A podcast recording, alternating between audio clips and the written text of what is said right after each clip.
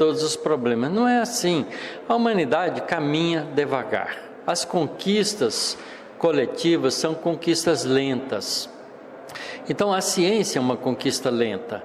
E você veja, eu na, na, no nosso encontro que eu fiz uma pergunta de 200 anos atrás sobre ciência, as pessoas não sabem ainda.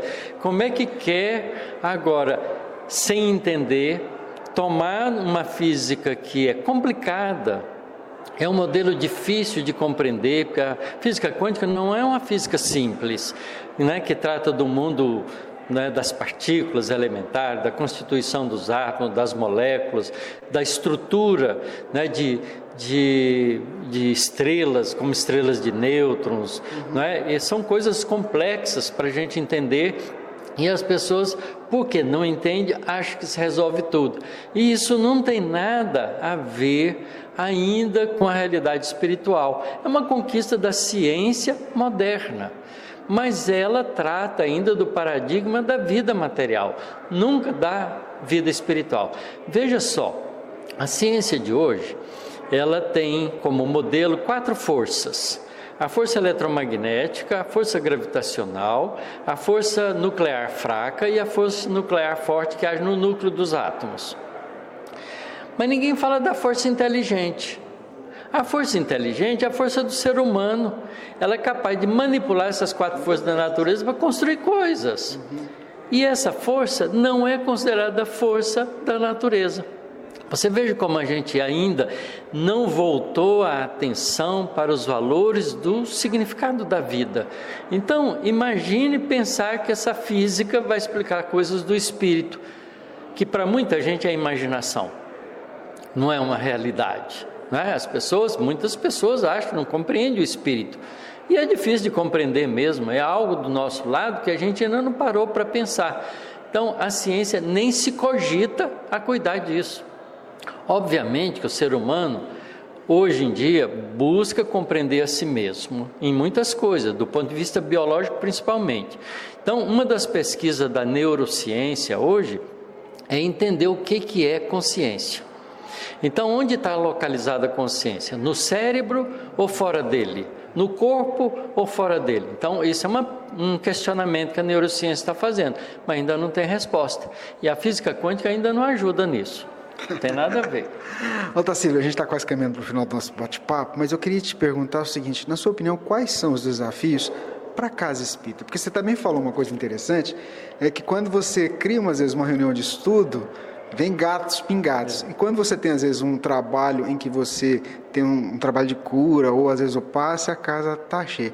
Como é que você vê isso e quais, nas, quais na, qual seria, na sua opinião, os grandes desafios que a gente tem pela frente? Olha, é de despertar nas pessoas a responsabilidade individual. Uhum. Porque não adianta a gente buscar a cura, porque o que, que a gente vai fazer com ela? Uhum. A gente não pergunta por que está doente. Mas quando a gente está doente, a gente busca cura. Para que, que a gente quer a cura? Para continuar fazendo as coisas que geram, geraram a doença? Então, esse despertar do indivíduo para as responsabilidades mais profundas da vida é o ponto que precisa ser tocado sempre nas casas espíritas. A doutrina espírita não é uma doutrina puramente consoladora, ela é uma despertadora da responsabilidade espiritual do indivíduo com um ser coletivo. Ele está inserido numa realidade. Então ele tem um papel a exercer ali, um papel atuante. Não é? Então não basta ele fazer parte da frequência de uma casa espírita, ele tem que fazer parte da atividade de espiritualização da humanidade, espiritualizando-se e ajudando os outros a se espiritualizarem, porque essa é a missão da doutrina. O que, que a doutrina espírita veio fazer? Espiritualizar todas as atividades humanas, inclusive a religiosa mas é espiritualizar o trabalho, a profissão, a vida de cidadão, a vida familiar, que está tão des, né, dissociada, porque as pessoas é, se isolam nas maquininhas, né, nos celulares e tudo mais, e não conversam mais entre si. Antes o, o, a fuga era a televisão, agora é o celular. E fica cada um embutido em si próprio no celular. As pessoas não se reúnem para se aproximarem. Então, essa responsabilidade individual é que precisa ser chamada a atenção. Cada um é responsável por si próprio, por aquilo que faz no meio social. Essa compreensão é a coisa mais aguda que a sociedade odierna está precisando. A gente chegar ao final, o Natal está chegando. Eu queria que você deixasse uma mensagem para os ouvintes que estão nos acompanhando agora. Olha, lembrei. Essa é uma transmissão ao vivo da Web Rádio Fraternidade. 21 horas e 26 minutos. Web Rádio Fraternidade. É a Web Rádio Fraternidade, a nossa ferramenta de paz. Invadindo ruas, campos e cidades, com amizade, amor, muito mais. É a Web Rádio Fraternidade, a nossa ferramenta de paz. Invadindo ruas, campos e cidades, com amizade, amor, muito mais. Esteja sempre em contato com o bem. No site e no aplicativo da Web Rádio Fraternidade, você encontra orações diárias, palestras e estudos que te sintonizarão com os ensinos do Cristo. Para acessá-los, basta entrar no site www.radiofraternidade.com.br ou baixar o aplicativo da Rádio Fraternidade. Neles, você pode ouvir a rádio em tempo real ou acessar o nosso acervo, Web Rádio Fraternidade, a emissora do bem na internet.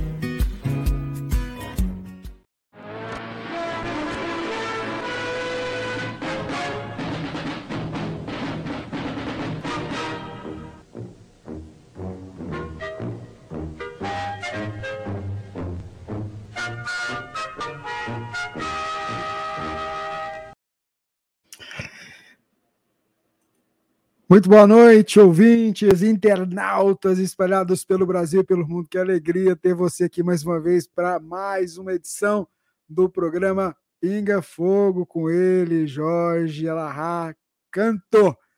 A gente demorou um pouquinho porque a gente tem que fazer uns ajustes técnicos aqui, mas deu certo, né, seu Jorge? Olá, Rubens, boa noite. Olá, Divina! Boa noite para você também. Boa noite para todos os companheiros que estão ligados conosco em mais uma das nossas lives para reflexão sobre a doutrina espírita, através da Web Rádio Fraternidade, a emissora do bem na internet, ajudando a construir um mundo melhor, seja nas lives, seja no Congresso Espírita de Uberlândia. Meu amigo, o que, que você fez aí? Entrei por outro browser. Olha, isso nunca aconteceu. Não, você também estava usando. Você normalmente usa né, esse, sem fazer propaganda para o browser, né? Você normalmente usava ele, né? Sim. Ainda bem que a gente é persistente, né? A gente não desiste. Só se um quebrar o ombro, ou só se um oh. ficar doente, ou se Deus achar. Hoje vocês não vão, não. Fica quieto. Mas vamos lá. Vamos seguir seu boa noite, Divina. Boa noite, Jorge. Boa noite, Rubens. Boa noite, queridos irmãos. Aqui de novo, né? Depois desse fim de semana de luz, com o seu Jorge, que está com o olho pequenininho. O que, é que foi, seu Jorge? É a luz, fala para ela. Assim, é a luz. É a luz aqui em cima do meu olho. É isso é, mesmo. Mas, é mas você sabe, Rubens, quando eu quebrei o braço, eu queria fazer a live lá do hospital. Eu sei. Eu só não fiz porque ia fazer muito barulho, tinha que fazer silêncio, eu tinha que gritar e não dava certo. Não, isso... Mas bem, eu ia operar no dia seguinte, não, mas eh, um braço eu mexo, dá para eu levar. Consigo. Sabe, não, não, não, vou fazer barulho. Fala assim, Samuel, você põe aqui para mim e você fica aqui me assessorando. ai, ai, eu falo, esses trabalhadores do último segundo são assim mesmo. Então vamos lá, vamos para nosso programa, vamos fazer a nossa prece. Ó Senhor, nós aqui nos encontramos mais uma vez. A gente sabe das nossas limitações, mas nós temos um desejo muito grande de servir a sua causa. E é por isso que a gente está aqui, com muito amor, com muita vontade, e te suplicamos a assistência, compensando as nossas falhas, os nossos, a nossa inferioridade. Permita que os nossos amigos espirituais, os teus prepostos, Senhor, possam estar conosco, possam envolver o Jorge, trazendo a ele a boa inspiração a cada fala, a cada orientação dada a esses nossos irmãos que nos procuram, não só no esclarecimento acerca de temas à luz da doutrina espírita, mas também aqueles que estão com a dor no coração e que, através destas singelas palavras, auxiliam inúmeras pessoas a levantarem a cabeça e seguir. Se conosco, Senhor. Continue amparando e inspirando cada um de nós. E é em teu nome que nós vamos iniciar a nossa pequenina tarefa da noite de hoje. Bom, Jorge, eu até tinha esquecido de falar no começo, né? Deixa eu trazer aqui os nossos amigos, colaboradores que somam conosco nesse trabalho. Está aí a FEB TV, a Rede Amigo Espírita, TV7, a Web Rádio Amigo Espiritual, Espiritismo.net, Portal da Luz, TV Secal, a Ediluz, o IDEAC e o pessoal da Seara de Luz, o nosso carinho, a nossa gratidão por somarem conosco e fazer com, fazer com que esse trabalho seja multiplicado pelo mundo e também o pessoal que está ouvindo a gente na Rádio Fraternidade, né? O que, é que você pensou para falar com a gente hoje? Pensei hoje falar um pouquinho sobre as nossas próprias vidas diante da provação. Sabe, Rubens, muitas vezes, quando nós somos colhidos pelos braços da prova, nós temos uma resistência muito baixa diante das nossas dificuldades. É como se nós quiséssemos uma pronta resposta de Deus para os nossos dramas, exatamente como nós gostaríamos que fosse. Mas se Deus nos concedesse o que nós desejamos, no ritmo que nós queremos e da forma que nós almejamos, nós não alcançaríamos os nossos resultados. Às vezes nós queremos que os nossos filhos se transformem de maneira quase que imediata. De outras vezes nós não queremos sofrer. Nós queremos que, na verdade, tudo, mas tudo, tudo, tudo que a vida nos traga seja um grande fenômeno de alegrias sucessivas sem que a gente faça contato com a dor.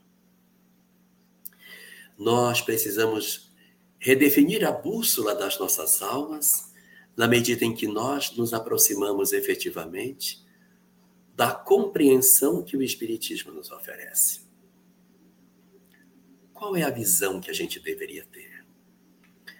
A visão que deveríamos ter é que somos almas imortais, que as nossas dores, as nossas dificuldades, ainda que aparentemente esmaguem as nossas almas, são os instrumentos dos quais a lei se serve para oferecer a nós a capacidade de produzirmos os dons do Espírito. Quando a codificação kardeciana foi trazida, nenhum símbolo foi oferecido pelos Espíritos, nenhuma imagem foi associada ao Espiritismo não existe nenhum objeto ou desenho que represente o pensamento dos espíritos. Mas, nas diversas comunicações mediúnicas trazidas, houve uma vez que os espíritos legaram a Kardec um desenho, uma cepa. Era o desenho de uma parte de uma videira aonde se apresentavam algumas folhas e cachos de uva maduros nessa grande, nesse braço da videira, nessa cepa ali oferecida. O sentido disso, o propósito dessas coisas. O propósito é que a uva é uma fruta que ela não dá isoladamente. Ela não é como a manga, o abacate, a maçã, que dá cada uma separada da outra. Uva dá como? Uva dá em cachos. Uva dá em cachos. E nós nascemos em família.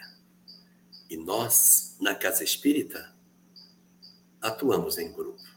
E nós, na sociedade, vivemos articulados uns com os outros. Nós não nascemos para viver como eremitas. nós temos uma sensação de que a nossa vocação é gregária, como as uvas. E como é que as uvas dão vinho? Como que se tira o vinho da uva? Macerando, esmagando, pisando, espremendo as uvas elas vão liberando o licor de dentro delas, produzindo assim o seu suco. O vinho, o principal dos instrumentos retirados da uva, é conhecido como o símbolo da alegria. Da alegria do resultado de todos os processos de esmagamento que a vida nos promove. Ai das uvas que não são esmagadas. Ai daqueles que não experimentam o lagar. Ai dos espíritos que não entregam de si o vinho ligoroso. Assim também são as almas. É necessário que nós aceitemos o processo das experiências que a vida nos dá, as nossas lágrimas, as nossas dificuldades e construamos através delas a releitura das nossas vidas. Porque não somos homens, somos espíritos. Não somos carnes, somos seres espirituais. E como diz Allan Kardec, na questão 938A de O Livro dos Espíritos, Deus não é Deus dos homens. Deus é Deus dos espíritos imortais e está em busca da felicidade dos seus filhos. Assim, portanto, aceitemos de certa forma as experiências às quais nós somos chamados, porque é através do buril do sofrimento, das experiências que a vida nos traz, que nós lapidamos as nossas almas, aprendemos a ser diferentes do que somos e nos entregamos de maneira diferente à vida. Portanto, nas nossas horas de amargura, nas nossas horas de tristeza, Lembremos que somos almas imortais, que tudo passa, que nada, por mais difícil que seja o problema, conseguirá atingir a nossa imortalidade.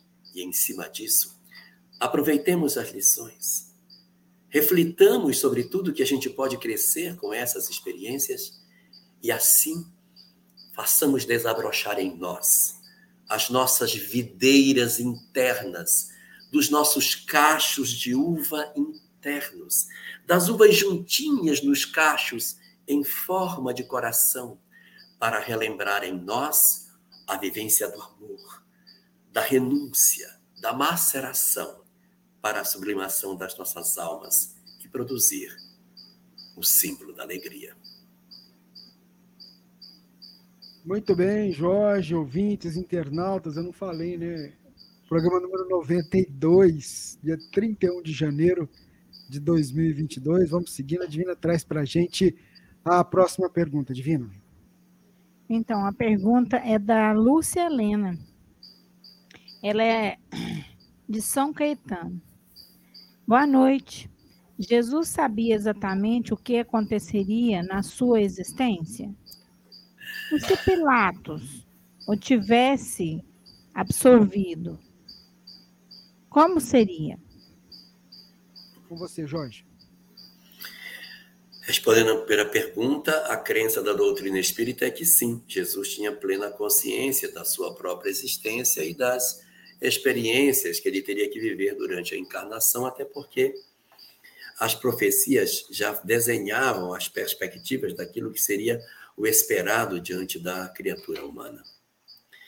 É importante observar que a prisão de Jesus, ali acontecida na Semana Santa, assim chamada, não foi o primeiro episódio em que os homens tentaram prender Jesus. Existem vários outros.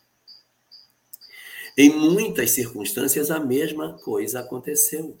Os homens armaram para tentar prendê-lo, para tentar matá-lo, para jogá-lo de cima de um penhasco. Ele teve muitas experiências assemelhadas a essa da Semana Santa mas elas não se concretizaram. Mas era uma perspectiva da alma humana essa circunstância relacionada com o desinteresse pela sua mensagem. A pregação de Jesus incomodava as pessoas. Os que tinham certo poder e mando achavam aqueles pensamentos extremamente revolucionários, porque retirava essa distância entre o senhor e o escravo, negava a ideia dos vários deuses, conspirava com o pensamento de que é, o imperador era um deus. Todas essas visões, elas eram totalmente contrárias, elas colidiam de, de fato com tudo aquilo que o pensamento da época apresentava. Então, era até esperado que isso fosse acontecer. Então, Jesus cercado daquele conjunto de homens era quase que, pudesse dizer, inevitável que isso acontecesse. Porque as experiências se sucederiam até que Jesus, evidentemente, seria é, levado a um processo de punição pela sua mensagem. Nós vamos encontrar essa tentativa de extermínio de Jesus em Nazaré, quando ele a visita. E também em várias curas que Jesus faz, também ocorrem mobilizações das pessoas nesse sentido. No capítulo 12 do Evangelho de João, logo após a capítulo 11, do Evangelho de João, logo, logo após a ressurreição de Lázaro, tem um versículo que diz: E os homens procuravam Jesus para matá-lo, e a Lázaro também. Então, já havia, inclusive, um movimento para exterminar Jesus e Lázaro para que as suas comprovações não existissem. Então, isso era uh, do ideário humano, essa circunstância era bastante previsível em virtude do endurecimento do coração humano. É como se eu dissesse assim hoje, se Jesus aparecesse hoje para pregar, nossa, o que as pessoas fariam? Ah, as pessoas ridicularizariam, não acreditariam. Alguns sim, outros não. A humanidade ficaria dividida. Ele teria um, uma, uma rejeição muito grande pela humanidade, apesar de tentar fazer as coisas para mostrar tudo o que ele tinha de positivo. Então, resumidamente, sim, ele tinha compreensão do que estava desenhado para a sua encarnação, e a perspectiva daquilo que se desenhou em função de Pilatos era em cima do ideário do homem, que se não fosse um, seria outro. E do Pilatos? Pilatos, se não fosse um, seria outro, porque Pilatos estava numa circunstância de ser o procurador daquela época, mas muitos outros estavam no, na, na circunstância e que estavam envolvidos é, ideologicamente da mesma forma. Quando a gente pega o livro Há Dois Mil Anos, que a gente vê que Publio Lentulus esteve naquele momento de decisão, ele poderia ter interferido positivamente. Também não interferiu. Mas interferiu por quê? Porque na sua cabeça estava tudo errado. Tinha que ser assim mesmo. Então, o homem curou a filha dele, mas ele não se movimentou em favor dele. Não fez um movimento. Nada, ficou impassível assistindo tudo acontecer. É, e depois, 50 anos depois, ele veste, ele veste a roupagem de Nestório e vai pregar em nome dele, né? Hã? É... É, e tem uma coisa, viu? É, no, no, há dois mil anos, André de Dioras pede para que ele liberte o filho. E ele não liberta. 50 anos depois, ele pede para que liberte Ciro. Ele, preso, pede para que liberte o filho. Não é atendido. E lei. Essa lei de causa e efeito. A Osmarilda está acompanhando a gente e ela quer saber assim, ela, qual que é o verdadeiro significado do amém? Olha, amém está em hebraico, não é? Agora, o judaísmo tem muito essa coisa de criar siglas com as palavras. Existe uma sigla que o pessoal criou com a palavra amém, que significa que seja assim, que assim se cumpra, que assim aconteça.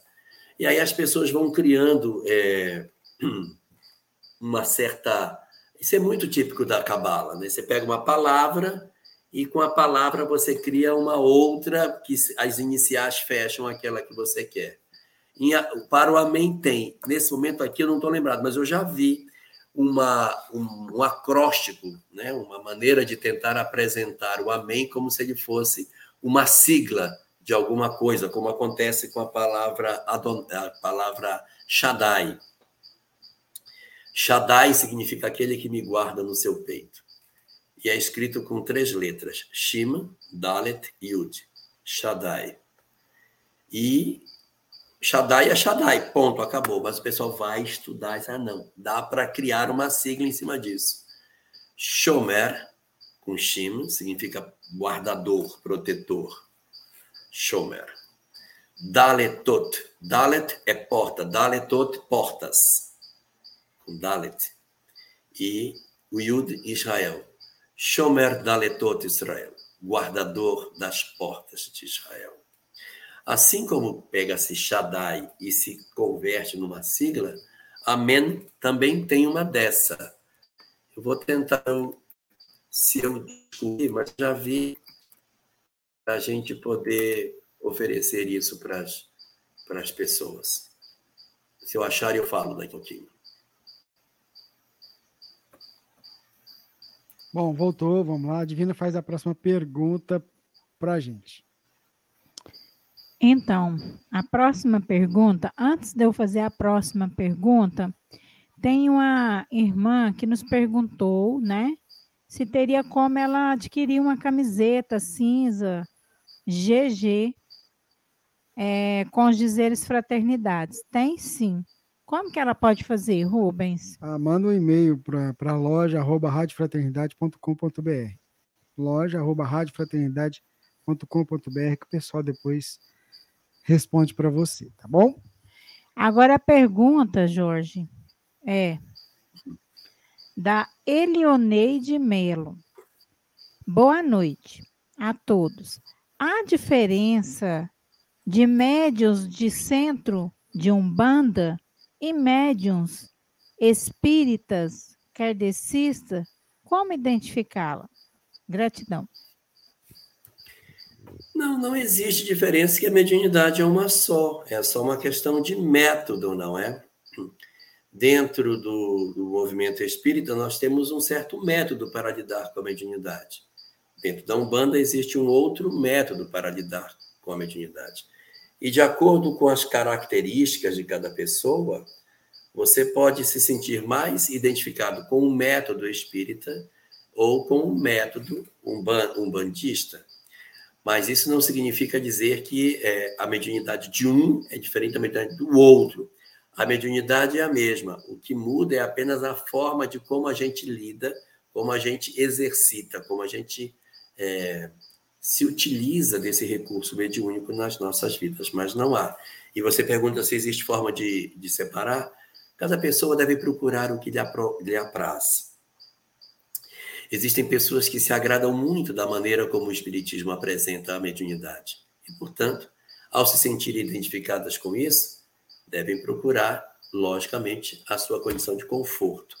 E existem outros que se agradam muito da forma como a Umbanda lida com a questão da mediunidade. E como nós todos somos absolutamente livres, nós devemos procurar aquilo que mais nos agrada. Lembrando que, independente do lado que eu escolher, se eu disser, não, eu quero participar, exercer minha mediunidade dentro da casa espírita, ou quero exercer minha mediunidade dentro de um ambiente umbandista, independente da opção que façamos, que a gente se, se encha de amor, que tudo que a gente faça seja cheio de muito amor, porque é isso que vai nos caracterizar na nossa chegada ao mundo espiritual.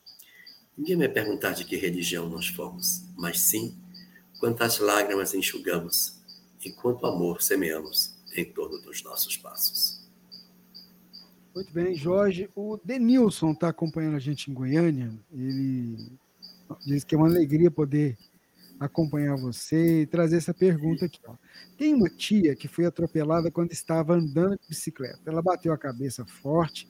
Foi um acidente muito feio, que foi notícia até nos jornais da cidade dela, Guajará Mirim. Hoje, é, hoje, aqui em Rondônia. É, hoje ela está internada na UTI em Porto Velho e está em coma há mais de 70 dias. A pergunta é: como é que fica o processo espiritual de uma pessoa que permanece em estado de coma como ela. Depois você pede para ele o nome dela. Quem sabe a gente não consegue visitá-la. É que ela está aqui em Porto Velho. Bom, o estado do coma é um estado no qual o indivíduo se encontra é, numa inconsciência. Nós não temos a condição de vigília, a pessoa não fala, a pessoa não interage com os outros. O estado do coma pode ser um coma natural, em que a pessoa, em função da concussão que ela recebeu, ela está em coma, ou pode não ser em função da concussão, pode ser um coma induzido, no qual através de alguns medicamentos, até para fazer um tratamento, para desinchar o cérebro, coisa parecida, os médicos fazem a opção por induzir o coma por um período. Independente de ele ser induzido ou natural, o coma é um estado no qual o indivíduo não tem consciência do que se passa com ele. Mas isso não significa dizer que o espírito obrigatoriamente também não tenha consciência do que se passa com ele. Nas circunstâncias do coma, nós temos três situações mais comuns didaticamente colocadas.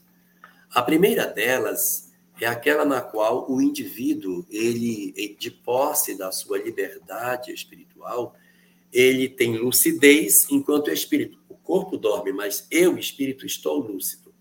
Voltando do, do coma para a condição de vigília, a pessoa pode relatar quem entrou, quem visitou, o que aconteceu, como os médicos agiram, ou seja, a alma está desperta enquanto o corpo está inconsciente.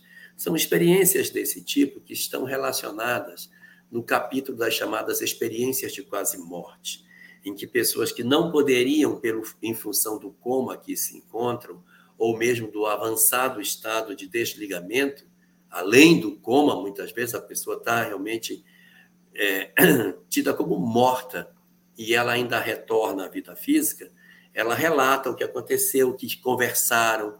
O que é isso? O corpo está dormindo, mas o espírito está absolutamente desperto. Sua tia, portanto, ela pode estar desperta apesar do corpo estar dormindo. Situação número dois. A pessoa, em função das circunstâncias, do trauma, em virtude das compreensões espirituais que ela possua, ela não tem lucidez durante o processo do coma. O corpo está adormecido e o espírito perdeu a lucidez junto. Não é que ele ele não que ele perdeu, ele não está reagindo, está dormindo junto. Dorme o corpo, dorme o espírito. Mas por que esse outro estava acordado? Depende das características espirituais de cada um, da lucidez espiritual das pessoas. Existem pessoas que já têm uma habilidade para desprender do corpo, de sair do corpo, de, de ser médium, de ter uma série de, de vivências desse tipo, então é mais fácil para ela. Outro que nunca se ocupou da vida espiritual, nem sabe se tem espírito, nem sabe se tem vida após a morte, nunca se perguntou sobre nada disso, e tem uma tendência de não perceber. Então ele dorme junto ele nunca se ocupou disso, então ele não tem facilidade de se desembaraçar e seguir para o mundo espiritual. Então, nessas condições, eu tenho uma pessoa que tem a, o estado de vigília, de lucidez mesmo durante o coma. E tem o segundo caso, em que a pessoa está dormindo, ela não está acompanhando, ela está dormindo junto com o corpo em função das suas crenças. Epa, mas eu disse que eram três e eu só falei de dois. Cadê a terceira? A terceira é o meio termo das duas. Existe uma quantidade de indivíduos que não está dormindo, mas também não está desperto. Ele está confuso. Ele tem a sensação de que ele está sonhando. Então ele acorda espiritualmente e ele vê as coisas, meu Deus, o que está acontecendo? O que, que houve comigo? Não, isso é um sonho, não pode ser verdade. Tal. E aí, não, mas eu estou acordado, eu estou dormindo, eu estou vivo, eu estou morto. Então é tudo muito confuso, é tudo muito embaralhado, igual um sonho perturbado que a gente tem quando a gente está dormindo muito cansado, que a gente, nossa, eu tive um sonho muito doido, maluco, sonhei um monte de coisa esquisita. Então, assim também, um espírito no estado do coma, ele pode sim experimentar um, um, uma uma presença combinada dessas duas realidades. Ora desperto, mais confuso, ora dormindo, mais um pouco desperto. E assim, essas três possibilidades são didaticamente as expectativas para a criatura no estado do coma. Vamos lá, a Divina vai trazer a próxima pergunta para a gente. A próxima pergunta é de Nicolas. Nicolas, desculpa, Nicolas. Estou lembrando do Nicolas Natal. É do Nicolas. Os espíritos superiores podem curar qualquer doença física? Como eles fazem isso? Olha, poder eles podem, se eles vão fazer é outra coisa, né? Porque é, é muito importante que a gente perceba que existem circunstâncias nas quais a verdadeira cura do indivíduo é a permanência no seu estado de sofrimento. Se nós oferecêssemos a Públio Lentulus, que falávamos ainda há pouco, todas as facilidades para um senador orgulhoso, dificilmente ele teria se transformado. Foi tão doloroso do ponto de vista material assistir às diversas dificuldades que ele apresentou durante a vida física. Rápido, viuvez, sofrimentos, cegueira, traições. Meu Deus, quanta dor para o pobre senador. Mas foram exatamente essas experiências que permitiram com que desabrochasse dentro dele uma nova perspectiva de vida. Então, os espíritos superiores, eles podem alterar a condição de saúde ou doença das pessoas? Podem. A questão não é se eles podem, é se é conveniente que se faça. Há companheiros que o ideal é que permaneçam assim. É, nós temos um caso desse no livro do no livro Evangelho segundo o Espiritismo, quando é levada uma moça que era cega para que ela fosse curada na reunião mediúnica. E a resposta do Espírito é exatamente essa: que existem muitas criaturas que o remédio mais adequado para elas é a permanência na prova.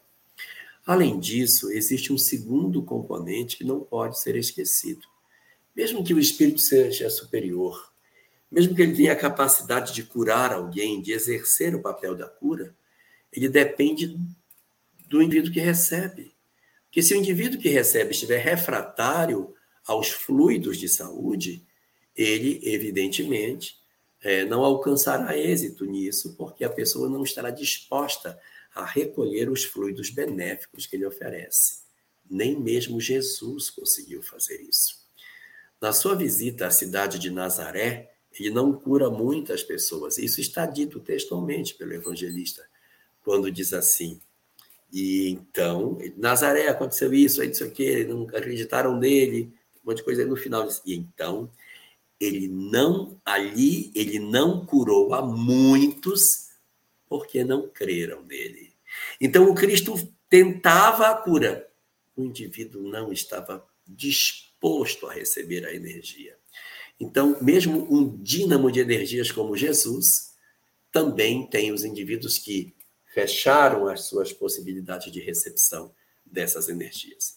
Só para terminar minha resposta, você pergunta como que eles fazem isso. Ah, como que eles fazem? Pois é.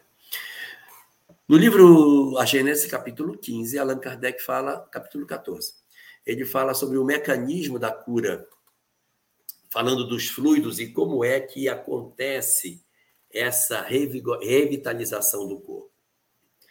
A informação que Kardec nos dá é a seguinte: nós temos o corpo físico e, associado ao corpo físico, nós temos o perispírito, que apresenta uma similaridade muito grande com o corpo material. Então, quando você quer promover a cura de alguém fisicamente, você produz uma energização no corpo espiritual. Porque esse corpo espiritual é que tem vínculo com o corpo material. Então, vamos admitir que eu tenho uma pessoa que tem um tumor no fígado.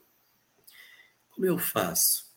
eu projeto energias para o perispírito. Como o perispírito é quem dinamiza o equilíbrio do corpo, na hora que eu injeto energias no perispírito, o perispírito conectado ao corpo lança energias saudáveis que atuam no mecanismo das células, promovendo então as alterações devidas. As circunstâncias de atuação dos espíritos pode ser nesse nível e pode ser de maneira até mais invasiva quando eles retiram os tumores. Nós temos muitos casos de pessoas de cirurgias espirituais que eles levam as suas radiografias para o médico, o médico olha assim: não, mas você tirou o tumor. Disse, não, doutor, eu não tirei. Você operou. Doutor, eu não operei, eu estava aqui com o senhor e eu não operei. Não pode, eu estou vendo a sutura que foi feita para a retirada do tumor. Como é que a senhora diz que não operou? Doutor, veja a minha pele, veja se tem algum corte na minha pele, eu não operei, não tem nada. Não é possível. Eu estou vendo a cirurgia na sua radiografia. E a mulher diz: a única coisa que eu fiz foi participar de uma reunião mediúnica com uma cirurgia espiritual, só se foi isso. Então foi. Alguém operou a senhora, quem foi eu não sei, mas o tumor que estava aqui não aparece mais. Então, existe essa ação incisiva e existe essa ação no sentido energético no corpo, e as duas, uma não exclui a outra, podendo haver uma ação combinada. Mas sempre dependerá da vontade do receptor para que esses fluidos promovam a cura que se deseja realizar. Muito bem, Jorge. Até indo um pouquinho dentro disso aí, o Paulo está acompanhando a gente, agradece. E que ele queria saber, Jorge, os centros de forças ficam no perispírito ou no espírito? Não, o espírito não tem forma, né? O espírito não tem forma. O espírito é uma chama, é uma luz, é uma, é uma centelha. O espírito não tem perna, boca, olho, ele é como fosse uma luz. O perispírito é a, o agregar de fluidos em torno dessa luz que dá forma ao espírito. Quando alguém diz assim, ah, eu vi o espírito, é, minha avó, minha avó desencarnou e eu vi o espírito da minha avó.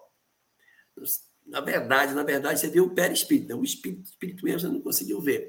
Porque o espírito é a chama envolta nesse, nesse, nesse manto de fluidos que é o perispírito e que recebe uma forma que está baseada na maneira como o, o espírito acredita que ele seja. Como é que o espírito acha que ele é? Como que o espírito acredita que é a sua forma?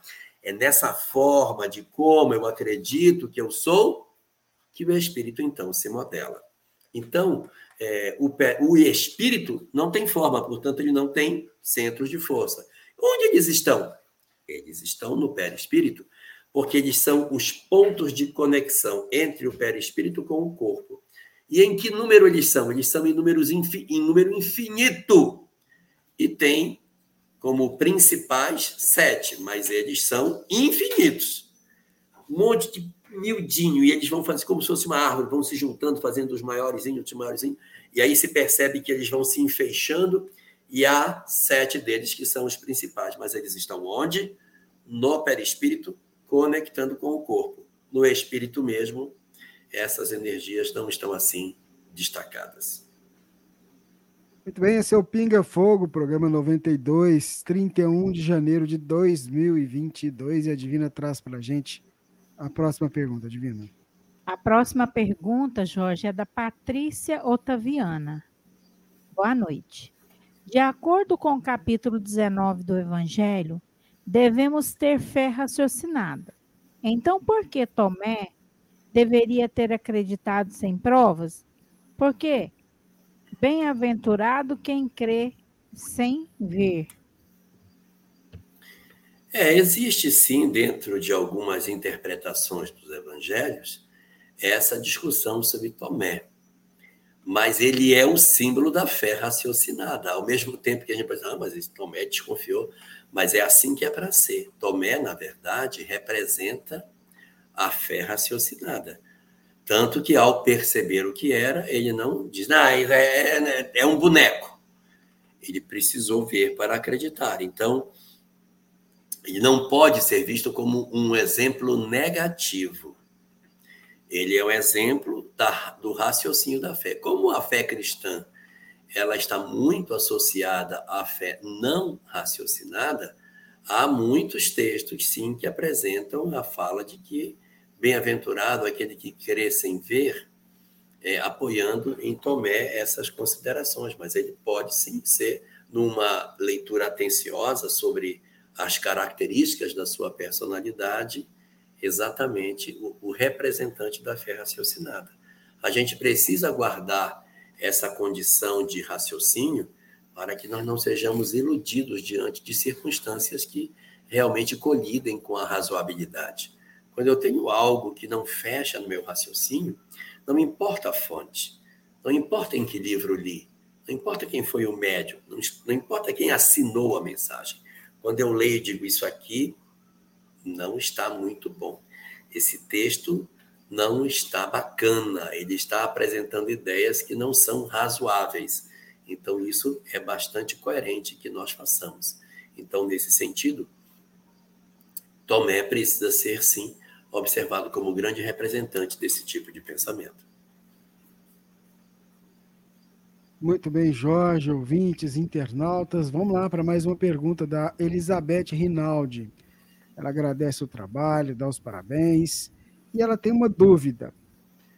Qual é, ou se há, né, diferença entre ter esperança e ter fé? É a mesma coisa?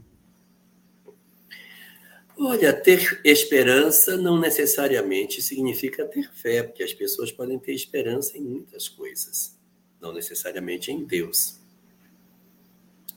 Eu posso ter esperança de muitas coisas, mas a fé, ela está muito mais relacionada a essa conexão com o divino. E a gente pode dizer que todo mundo que tem fé automaticamente tem esperança em Deus. Mas nem todo mundo que tem esperança automaticamente tem fé. Pode ter pessoas que têm esperança sem fé. Posso ter esperança até no desejo de vingança. Tenho esperança que um dia eu vou me vingar dele. Não há fé, mas há esperança. Agora, a, a, a fé, ela é muito maior do que as circunstâncias que a esperança coloca. Tanto que no livro O Evangelho segundo o Espiritismo, acho que é no capítulo 13, tem uma mensagem assinada pelo Espírito José que começa assim: Fé, mãe da esperança e da caridade. Então, a fé é a mãe da esperança, porque ao ter fé, a esperança nos vem.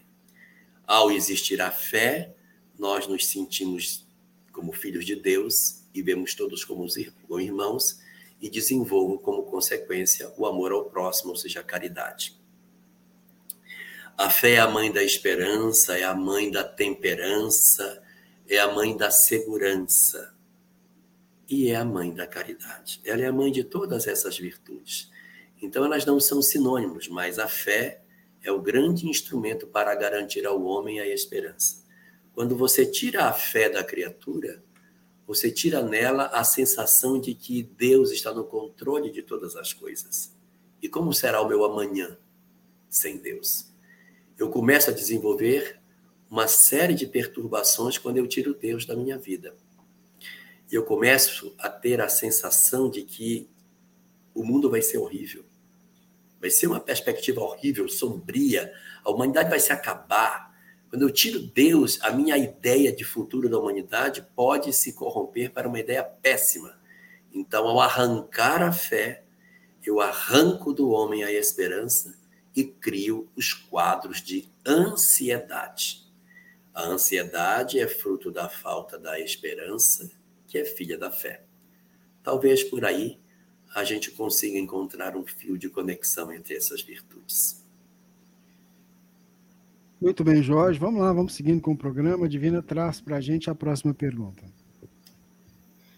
É, olá, boa noite a todos. Meu nome é Leandra. Tenho um filho de 12 anos que diz não acreditar em Deus. Ele é uma criança inteligente, bastante questionadora e amorosa. Participa do evangelho espírita e faz terapia com psicólogo. Ele diz que tem medo que eu, o pai e o irmão mais novo morram. Ele fica angustiado e triste, pois acredita que tudo acaba depois da morte e que não mais nos encontraremos. Converso bastante com ele. Ele é, é, converso bastante com ele, falando sobre a vida após a morte, sobre Jesus. Mesmo assim, não consigo acalmar seu coração. Peço um conselho sobre como agir. Obrigada. Com você, Jorge. Eu sugiro a leitura do capítulo primeiro e o capítulo terceiro do livro dos médiuns. Capítulo primeiro é o capítulo que trata sobre essa visão de que não existe nada depois da morte. E o capítulo terceiro que trata das estratégias de como trabalhar o convencimento das pessoas.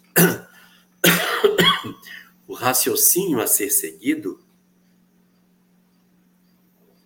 para facilitar com que as pessoas possam perceber a presença do espiritual nas nossas vidas. Agora, é muito importante que, independente dessas leituras que estão contidas nesses dois capítulos, que você, por ter leitura espírita, vai encontrar e vai, vai ter acesso a ele, é muito importante que, independente dessa leitura, que a gente não insista demais nisso, como se esse fosse o assunto único das nossas conversas porque senão cria um calo na relação. Eu estou o tempo todo querendo tirá-lo do foco do ateísmo, tirá-lo, arrancá-lo da leitura materialista que ele tem. Se a gente fizer isso, é, vai criar uma antipatia. Então a gente deve trabalhar por outra via. Como ele tem 12 anos, você poderia utilizar com ele, apesar dele já ter 12, mas acho que ainda dá, o livro Pai Nosso, de Meimei. É um livro de várias histórias infantis.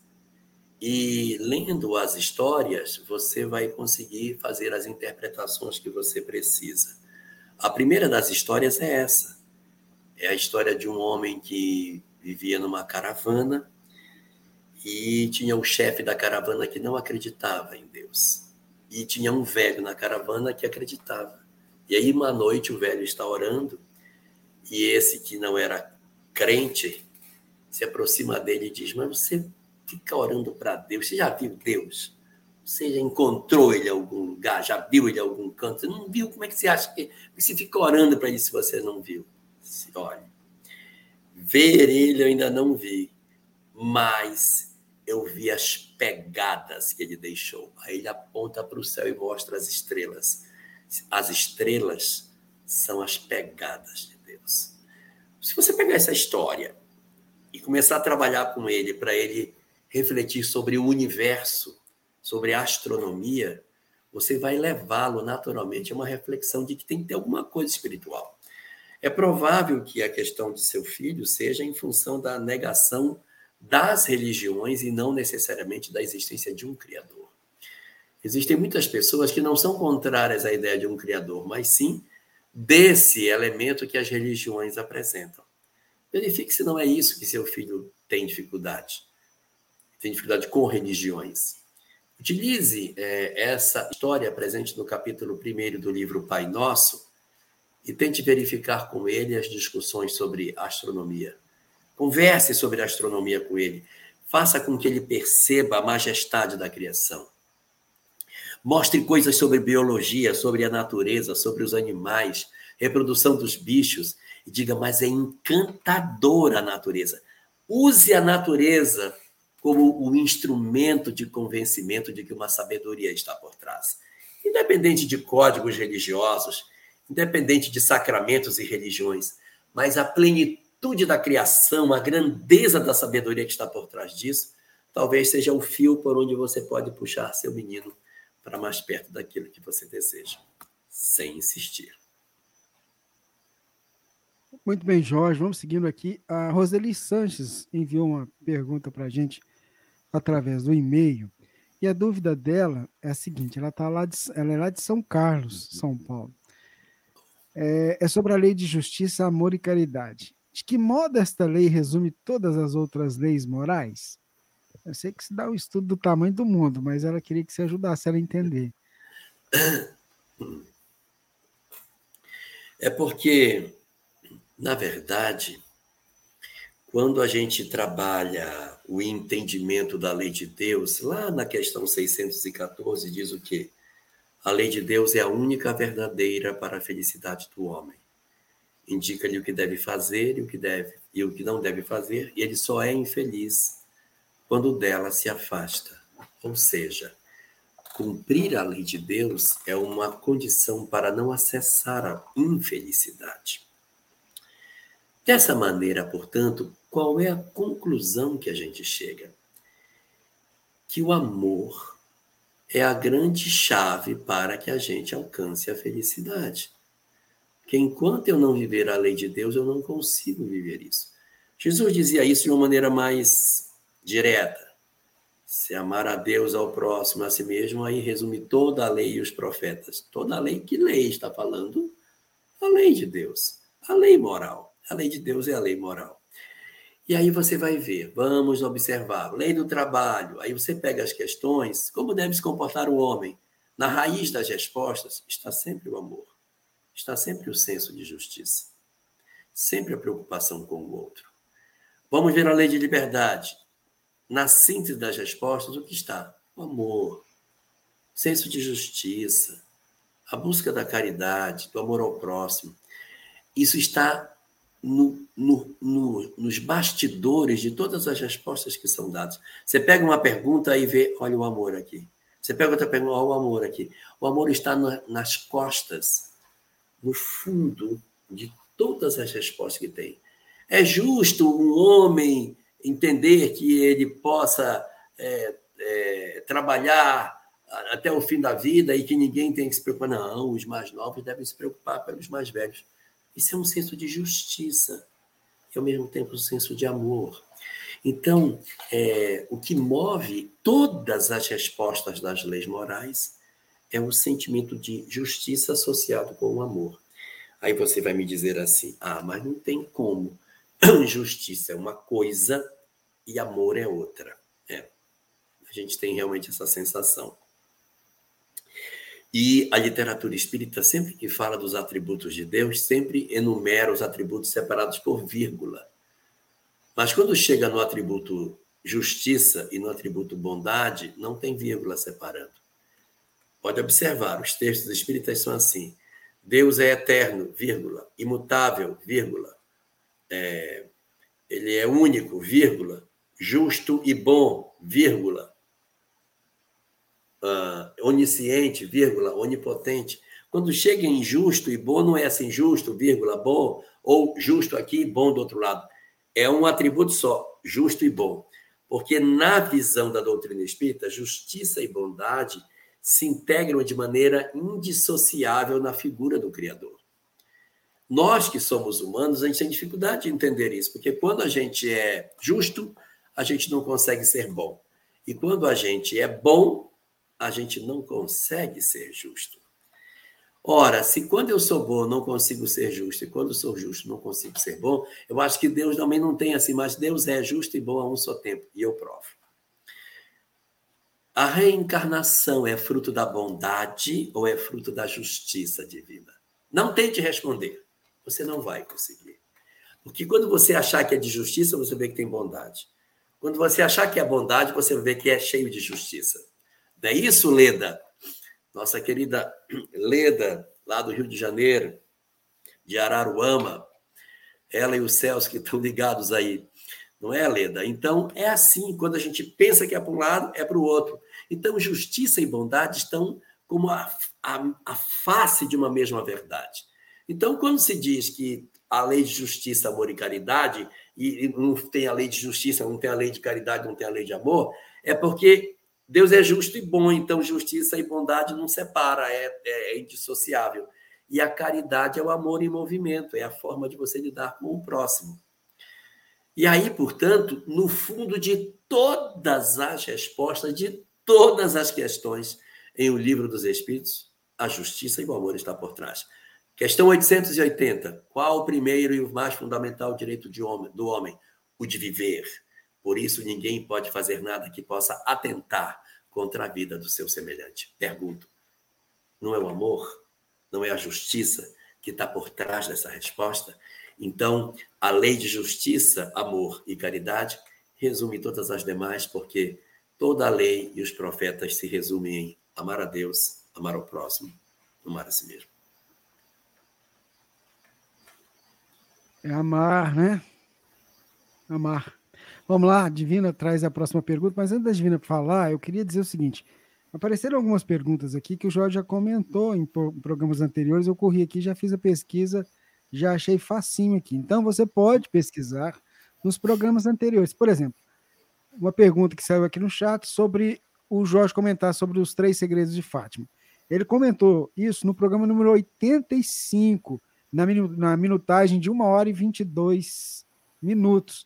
O programa 85 é de 13 de dezembro de 2021. Uma outra pergunta que, que apareceu aqui no chat é sobre paralisia do sono.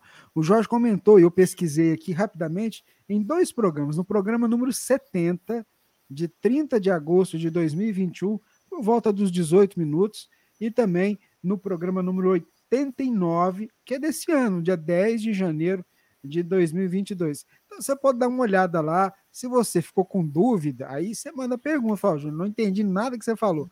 Aí a gente traz aqui de novo para que o Jorge possa continuar esclarecendo. Ah, Rubens, como é que eu faço para poder é, ver, ter acesso? Se você acessa, aí está acompanhando a gente pelo YouTube ou pelo Facebook, na descrição é, desse conteúdo aqui tem um link. Mas eu vou postar no chat já já o link para você ir direto lá para a página e aí você dá um Ctrl F e digita a palavra que você quer pesquisar. Por exemplo, eu digitei aqui sono, aí já apareceu para mim lá os lugares onde o, a palavra sono foi colocada na pergunta e o nosso irmão Jorge respondeu. Divina, a pergunta. Ah, é, não. Tá. Jorge, queria esclarecimentos sobre um fenômeno que ocorre comigo quando me recolho para fazer minhas preces. Sinto meu corpo todo contrair. Fico como que tensionada, sem perceber. Quando termino, tomo consciência do meu estado físico. Você pode, por favor, me explicar isso? Cristiane, de Goiânia. Esse fenômeno ele está descrito no livro Nos Domínios da Mediunidade, como sendo um fenômeno das fronteiras do fenômeno mediúnico. Ele não é um fenômeno mediúnico pleno, não, ele não é, porque o processo de comunicação não se estabelece. Mas às vezes nós temos alguns rudimentos de percepção espiritual. E na hora que a gente começa a fazer uma oração, que a gente começa a relaxar, que a gente começa a se desprender do corpo físico, nós começamos a ter a percepção de que nós estamos como que perdendo um pouco o controle sobre o nosso corpo físico. Que de repente a gente pode até estar avistando emocionalmente a presença de alguns amigos espirituais, ou não tão amigos assim. E na medida que eu percebo uma presença espiritual perto de mim, eu promovo um mecanismo de defesa automático no qual eu me tranco. Eu eu me ingesso ante a perspectiva de que de repente eu perca o controle sobre minha própria vida. Então é uma reação digamos assim, do indivíduo para impedir o, o, completar de uma conexão mais efetiva espiritual. E aí, em função de medo, em função de desconfiança, ou de repente somos espíritos que temos uma história traumatizada na área da mediunidade de outras existências, quando eu sinto que algo de espiritual se aproxima, de não. Não vou deixar. E aí eu faço tanto esforço para impedir a manifestação que o meu corpo físico reaja a esse processo desenvolvendo uma rigidez acima do que era necessário. Quando o fenômeno passa, nossa, eu estou tudo dolorido, e tanta força que eu fiz para me segurar. Eu seguro a minha mão, eu aperto a minha mão, eu sinto que eu estou todo contraído.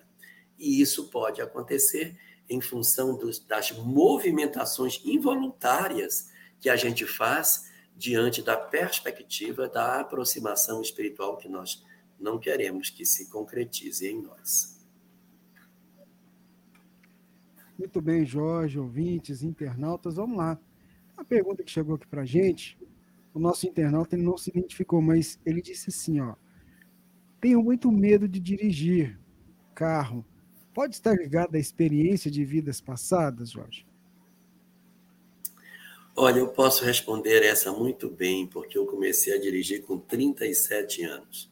Dirijo mal até hoje, mas comecei a dirigir com 37. Eu tinha uma dificuldade muito grande, eu não conseguia, eu olhava todo mundo dirigindo, eu não dirigia. E detalhe, meu pai era dono de autoescola. Então, meus irmãos todos aprenderam a dirigir muito cedo por conta da autoescola e eu não dirigia.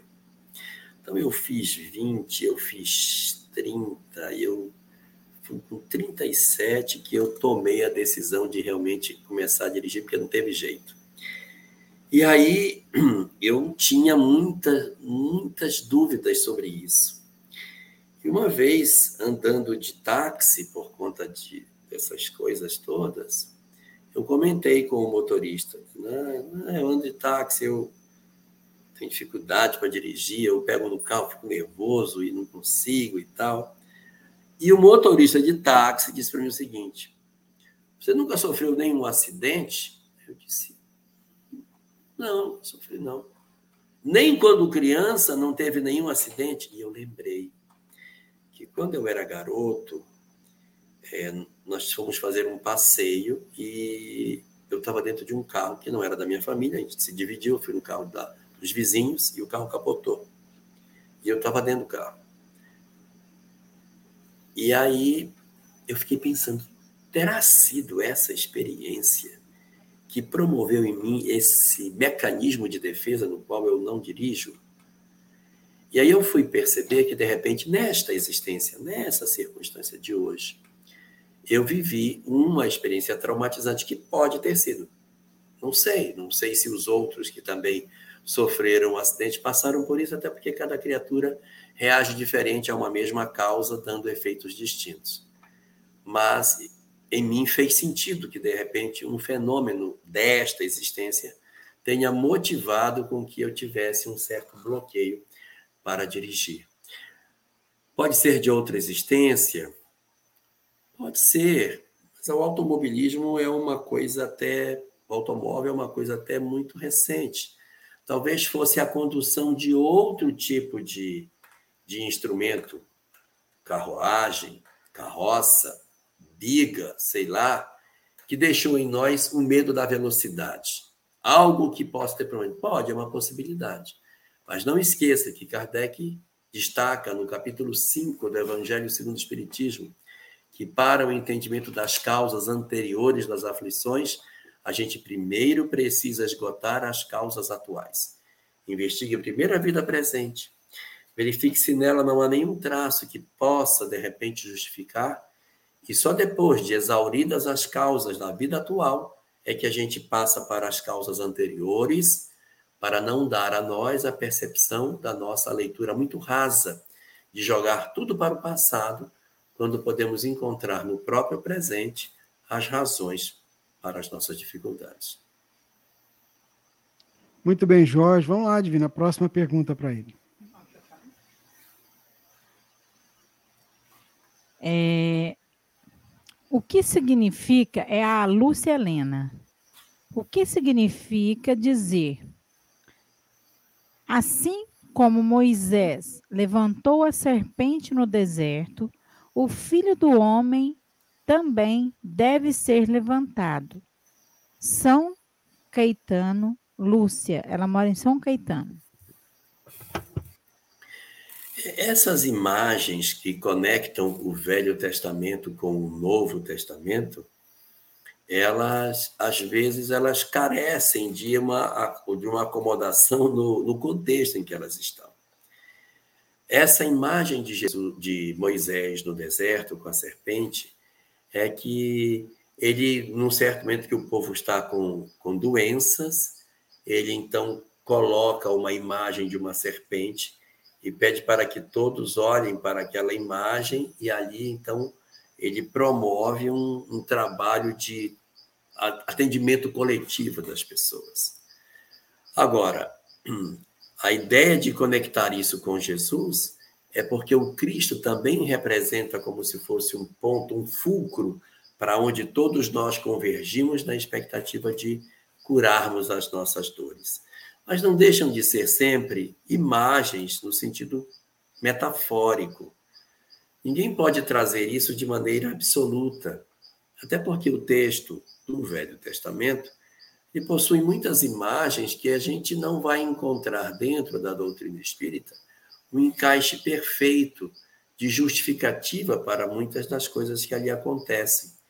E como a doutrina espírita não é uma doutrina fundamentalista, ou seja, ela não se apoia na, na totalidade dos textos religiosos para apresentar suas verdades, mas ela vai buscar no texto apenas os aspectos morais, que são essenciais para a conduta do homem, sem se ater a todos os pontos que o texto bíblico possui, principalmente o Velho Testamento, aonde nós encontramos frases é, até complicadas de você trazer para um contexto mais espírita.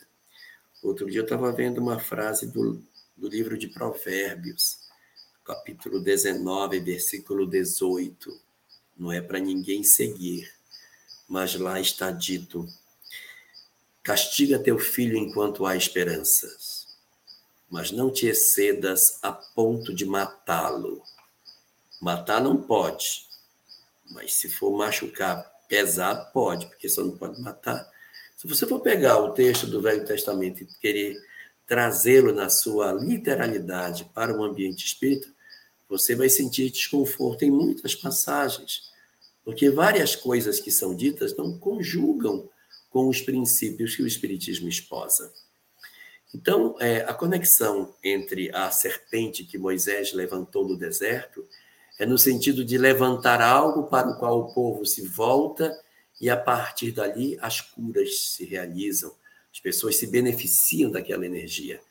Cristo, como a luz do mundo, colocado no centro das, das nossas vidas, realizaria a mesma conexão. Então, as pessoas que são muito ligadas ao Velho Testamento, quando veem qualquer imagem do Velho Testamento que refira-se à luz, a poder, à força, à cura, a, a, a uma coisa que represente autoridade, elas pegam aquilo e dizem, isso é Jesus.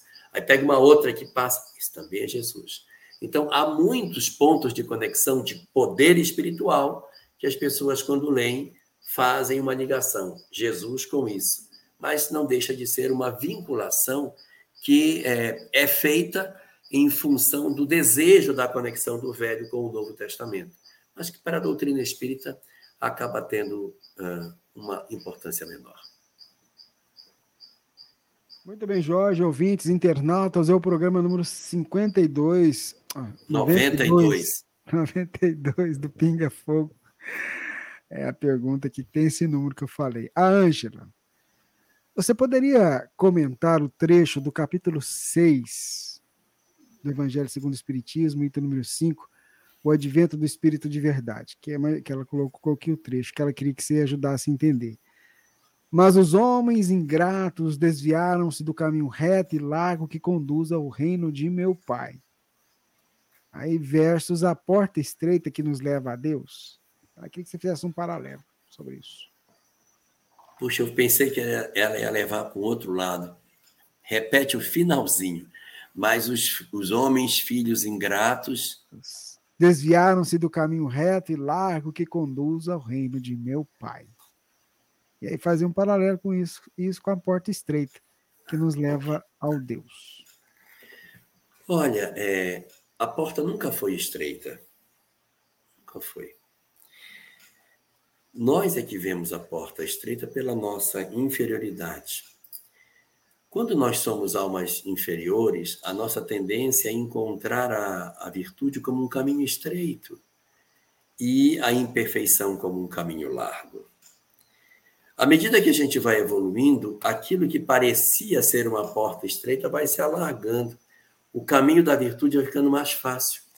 O Buda dizia assim: que a virtude está no caminho do meio. A virtude está no caminho do meio. Só que andar no caminho do bem é muito difícil para nós, que hora a gente pisa na esquerda, hora a gente pisa na direita. andar em cima da linha para nós é muito difícil. Então, é, quando somos inferiores, achar o caminho do meio é muito difícil. À medida que a gente vai evoluindo, essa, esse fiozinho onde tem que pisar vai alargando, vai virando uma estrada à medida que eu evoluo. Então, os caminhos que nos conduzem a Deus não são caminhos estreitos, são caminhos largos. Os caminhos que nós enxergamos estreitos é por conta da nossa pequenez. A gente diz assim, nossa, mas como é difícil fazer um bem. Não é difícil, é porque nós estamos tão habituados a fazer o mal que a gente tem uma dificuldade enorme de realizar o bem dentro das nossas vidas. À medida que eu evoluo, as coisas vão ficando mais fáceis.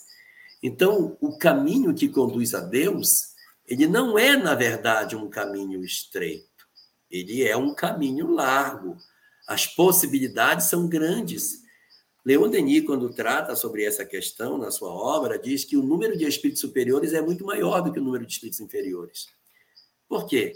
Porque se Deus cria desde sempre a gente só evolui, tem muito mais gente na chegada do que no meio do caminho. Então nós somos a exceção no universo. E a grande maioria dos espíritos já são espíritos plenamente identificados com a lei de Deus. Então, o caminho não é tão difícil de achar, não. O caminho é que nós achamos que ele seja difícil. Mas o caminho é um caminho extremamente fácil. É extremamente simples, mas não é fácil. Joana de Ângeles diz: o caminho para Deus é simples, mas não é fácil. É simples porque é só amar. É difícil, não é fácil, porque tem que viver isso. Então, é o caminho, ah, entrai pela porta estreita, porque largo e espaçoso é o caminho que conduz o homem à perdição. Observe que o caminho que conduz o homem à perdição não tem porta. O caminho que conduz o homem é só largo. Só tem porta do outro lado. Então, quem é estreita é a porta. A porta é estreita do caminho que leva para, para a questão da evolução. E à medida que nós vamos evoluindo, ele vai ficando diferente. Ele nunca foi estreito. Ele será sempre largo. A nossa visão é que enxerga a porta como estreita. Mas seria uma perversidade se Deus fizesse um caminho largo para a perdição e um caminho bem estreitinho para que a gente passasse para o bem. Muito bem, Jorge. Vamos seguindo aqui com o programa. Divina traz para a gente a próxima pergunta, Divina. É da Vânia Cunha. Boa noite, Jorge. O modelo de família que está sendo constituído, constituído agora de pessoas do mesmo sexo, era previsto por Deus? Ou estamos saindo completamente da programação? Deus abençoe sempre vocês. Com você, Jorge. As imperfeições humanas, elas não estão consagradas unicamente nas questões da sexualidade. O que dizer do assassínio, da violência, da crueldade, do desamor, da ambição, da promiscuidade e também de todos os aspectos referentes à desonestidade humana. Isso também faz parte do arcabouço das imperfeições da criatura humana. O desenho da, da, do trabalho do mundo espiritual era para que nós caminhássemos sem esbarrar em dificuldades morais. Mas nós escorregamos. Nós temos na nossa sociedade pessoas egoístas, pessoas cruéis, pessoas sanguinárias, pessoas frias, pessoas desonestas. Então, esse conjunto de imperfeições também faz parte disso. Para a sua pergunta, seria importante perguntar sobre esses outros aspectos. Porque eles também estão na ordem do dia, eles também não eram para acontecer. Se nós seguíssemos a lei de Deus, era para não ter nenhum assassinato sobre a terra, nenhuma violência sobre ninguém, que ninguém agredisse ninguém, que ninguém roubasse ninguém. Não matarás, não adulterarás, não roubarás, não prestarás falso testemunho e não cobiçarás as coisas do próximo. Essa era a regra para que a gente tivesse seguido. Então, nós temos um mar de imperfeições. A questão da sexualidade não pode ser vista como se, de repente, esse fosse o único ponto que a gente está tropeçando. Nós estamos tropeçando em tudo, em uma série de coisas. Esse nosso modelo materialista que a gente tem de negar o espiritual, de se voltar apenas para a busca das questões materiais, essa sede de poder, essa sede de riqueza, essa nossa vacuidade de interesses com relação à vida, também são imperfeições que também demonstram as nossas dificuldades. Os nossos conflitos na área da sexualidade, expressos por um conjunto enorme de condutas que a gente encontra hoje, são apenas resultado da angústia da criatura humana. O homem está no escuro, tateando uma saída e está procurando uma forma de encontrar a felicidade. Ele está tentando encontrar e ele está experimentando o que ele acha que é razoável, mas dentro de nós existe um mar de dores, uma imensidão de sofrimentos, uma quantidade tão grande, mas tão grande de de angústias que o ser humano possui, ele está procurando formas de compensar as dores quase que infinitas que ele vive no dia de hoje. Desesperançado, amargurado, depressivo, ansioso, estressado, desistente da vida, com um vazio existencial terrível. Então ele procura, ele procura droga, ele procura a promiscuidade, ele sai ensaiando expectativas de viver porque isso não é o verdadeiro mal do homem. Isso são as suas tentativas de tentar, na sua alma, encontrar uma forma de, de minimizar os sofrimentos que ele atravessa. Então, dentro dessa leitura, quando você enxergar alguma coisa que você diz, puxa, mas não deveria ser assim, não olhe só o quadradinho. Tem muito mais coisa que está relacionada exatamente das angústias que o ser humano possui e que ele está traduzindo numa série de condutas que demonstram que ele, de certa maneira, ainda está em busca de encontrar a si mesmo. Muito bem, é o nosso Pinga Fogo, edição número 92. Ô Jorge, o Luiz Teles aí de Porto Velho está acompanhando a gente e ele pergunta: Jesus disse: Vinde a mim, vinde a mim. E em todas as narrativas espíritas soa o convite ao trabalho com Jesus. Seria a nossa salvação um vínculo perene de vida e trabalho com Jesus? O trabalho com Jesus não significa necessariamente um engajamento religioso. Se a gente for pensar, qual foi a resposta que Jesus oferece a Joana de Cusa, na obra Boa Nova, quando ela diz que quer seguir com ele, não é seguir a ele, mas seguir com ele. Ele devolve Joana para o lar. Se você me ama e quer seguir os meus ensinamentos, volta e serve teu marido. As figuras de Lázaro, Marta e Maria, tão presentes nos evangelhos e que foram próximos demais de Jesus, que ele visitava-os com frequência, a ponto de Jesus chorar no momento da desencarnação de Lázaro, conforme está previsto, está escrito no capítulo 11, versículo 35 do Evangelho de João, não confere a eles a característica de que eles tenham abandonado tudo para seguir Jesus. Eram grandes amigos do Cristo, continuaram morando em Betânia. Então, uh, viver ou seguir Jesus significa não segui-lo fisicamente, mas segui-lo do ponto de vista moral, acompanhar as suas ideias e não Jesus. Existe uma passagem no Evangelho de João, no capítulo 1, em que João Batista mostra para dois discípulos Jesus e diz: Olha, aquele ali que é o cordeiro, o cordeiro do mundo, vocês têm que seguir ele. E aí, como, eles, como Jesus disse que era para seguir, como João disse que era para seguir Jesus, os discípulos saem andando atrás dele, ele anda e andando atrás dele. Então ele vai andando, aquele pessoal andando atrás. Aí Jesus para e pergunta: O que buscais? Esse não, aqui o outro disse que é para ele seguir, está seguindo. Onde o senhor mora para a gente que. Aí Jesus vai com eles e os leva, mas eles seguem Jesus fisicamente. Não é esse o propósito. O propósito é seguir Jesus espiritualmente. Dentro do grupo dos apóstolos, dos doze, havia um que era o tesoureiro do grupo, tomava conta da bolsa, era quem guardava todas as doações que se dava e que era de, de, dedicada aos chamados pobres. Esse fazia parte do colégio apostólico, era um dos doze, seu nome, Judas Iscariotes. Andou com Jesus o tempo todo, seguiu Jesus para onde ele foi. Não entendeu Cristo.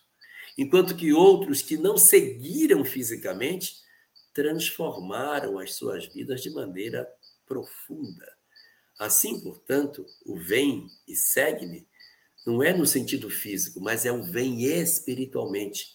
E não é vinculado necessariamente a um aspecto religioso, doutrinário, de ser uma lição para o movimento espírita, mas é de vida. Vem e me segue como vida, transformando o teu existir numa proposta diferenciada de viver. A Divina está aqui refletindo, assim, rindo. Como é que Jesus é, é, é, sábio, né? E o Pedro, assim, meio questionador. Mas como é que você vai dar a bolsa logo para o Judas? Sim. Ele tinha dificuldade nessa, nessa área da, da questão de. A bolsa dele. Né? Ele era comerci... Judas era comerciante. É. Mas para ele, Jesus. Eu queria aproveitar, antes da Divina fazer a pergunta, é para mostrar para o pessoal o seguinte: deixa eu ver se dá certo, porque me dá ruim, mas eu não achei. Então vamos fazer de um jeito mais fácil. Deixa eu colocar a tela aqui, ó. Então, no site da Rádio Fraternidade. Então, radiofraternidade.com.br tem uns banners rolando aqui. Ver mais. Opa, vamos voltar aqui. Passou. Ver mais. Opa, não quer entrar, não, Rubens? Espera aí. Está na mesma página isso. Perguntas sobre o Pinga Fogo. Aí tem aqui explicação tal. Pinga Fogo separado por perguntas e respostas. Eu vou, eu vou clicar aqui, mas ele vai abrindo uma outra guia. Deixa eu ver se eu consigo compartilhar outra guia aqui para a gente poder mostrar para vocês. É, todo mundo acompanhou, né? Então daqui a pouquinho a Divina vai fazer pergunta. Eu venho para mostrar para vocês como é que se faz a pesquisa. Faz a próxima pergunta, Divina. A pergunta é da Seara de Luz, Antônio Pacheco Prates. É possível resgatar um dependente químico das drogas com a ajuda dos espíritos do bem? Boa noite, meu pessoal de Guarantã do Norte. Prazer imenso ter vocês por aqui.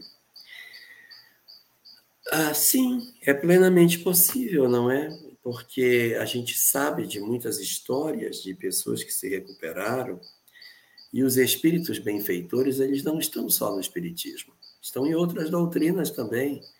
Então, quando alguém dentro da igreja protestante consegue se libertar das drogas, também os bons espíritos estão atuando lá.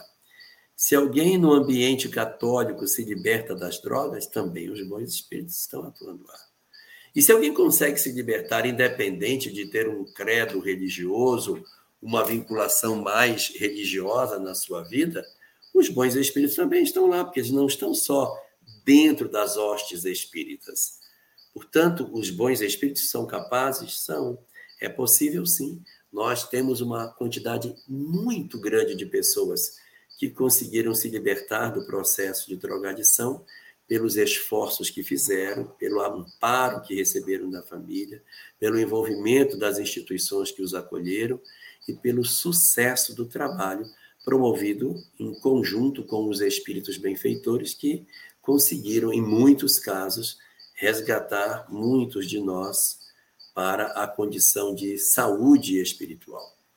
Nós temos uma quantidade muito grande de pessoas que já viveram o experimento da drogadição e que conseguiram sair.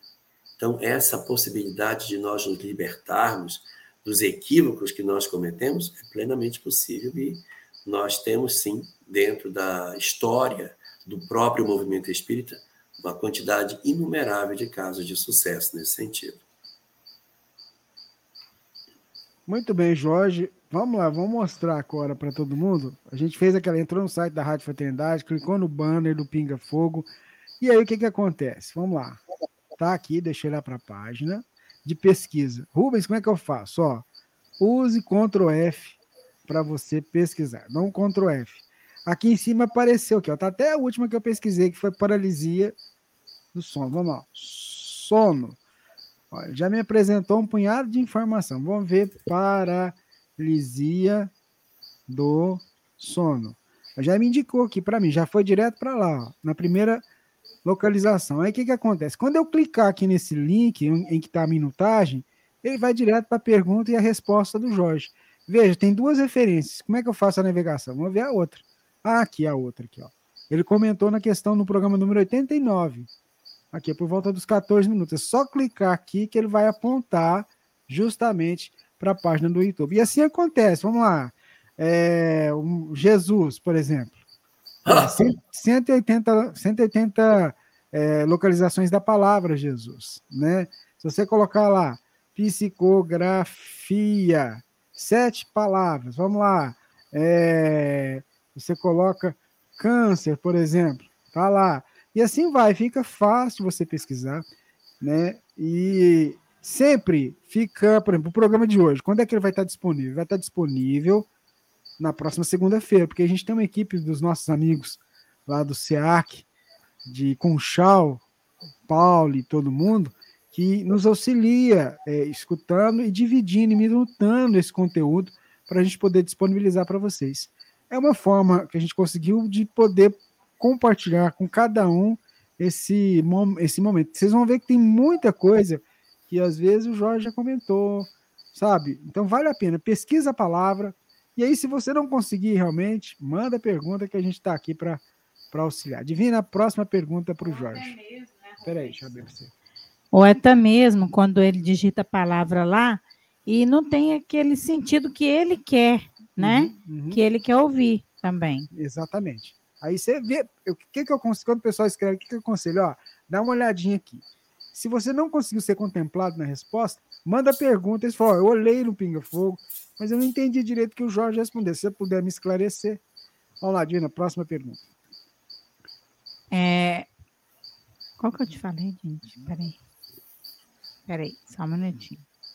Enquanto isso, enquanto a Divina localiza a pergunta que ela tinha selecionado, é... vamos fazer um comercial? Bora. Comercial, na verdade, não é um comercial. É assistir esse lindo poema aqui, ó.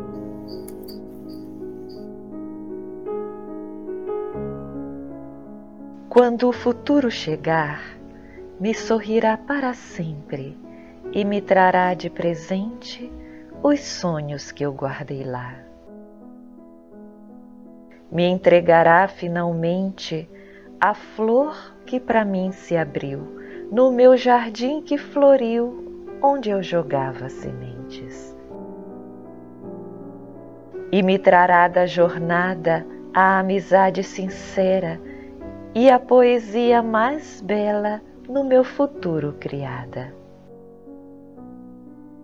Trará o olhar procurado, o sentimento esperado, o amor sincero sonhado e o lar há muito ansiado trará a brisa bailando nos campos verdes da mata, deste futuro que guarda a natureza sem danos. E eu viverei a alegria tecida em cada detalhe no meu passado de males, onde sonhei minha vida.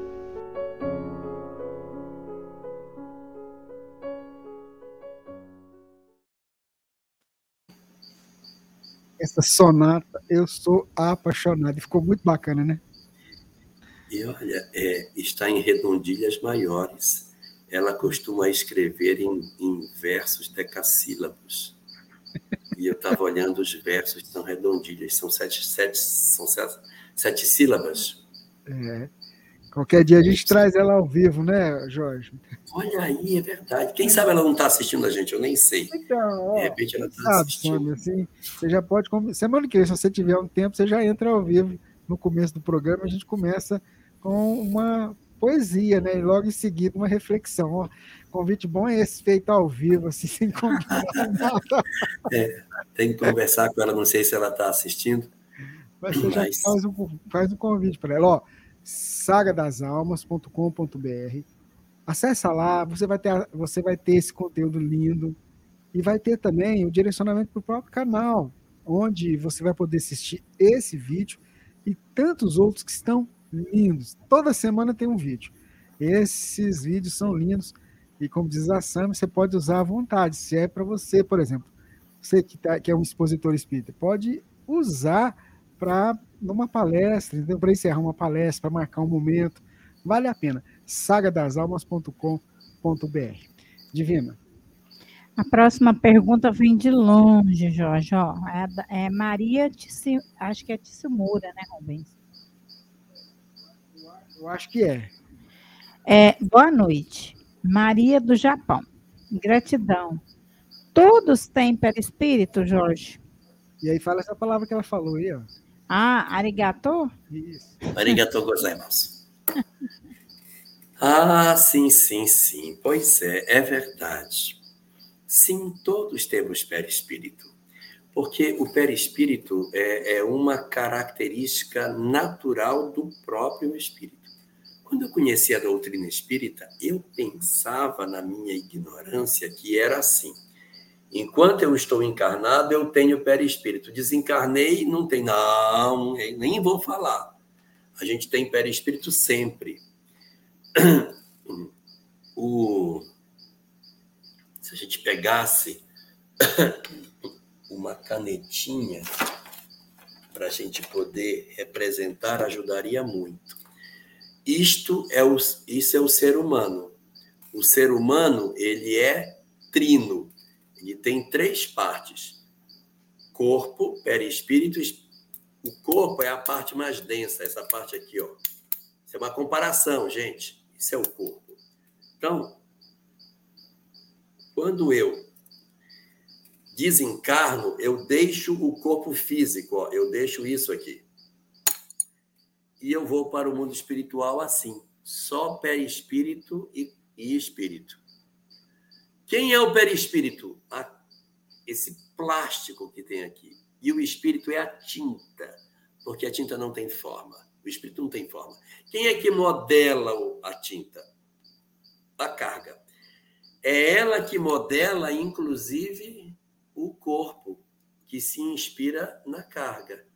Então, assim também, quando a gente está no corpo, que estamos encarnados, é,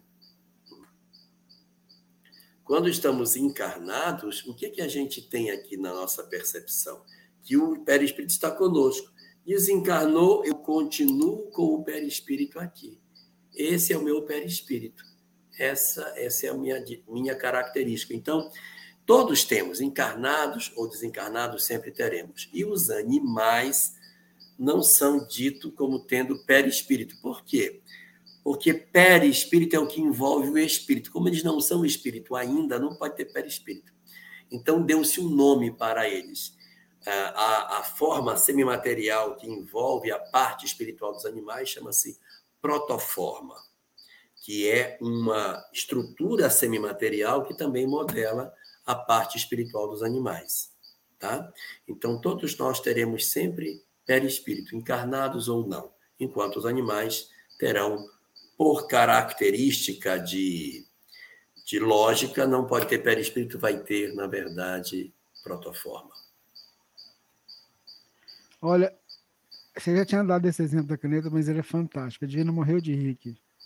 Mas assim, eu, eu morri de rir assim. Como é, foi claro. Como foi claro, é né? É algo tão simples. Simples e claro. E claro. Não precisou nem de muita coisa, né? Ó, você sempre deixa uma caneta aí, tá? Achei por sorte, não era nem para ter aqui, nem sabia que tinha.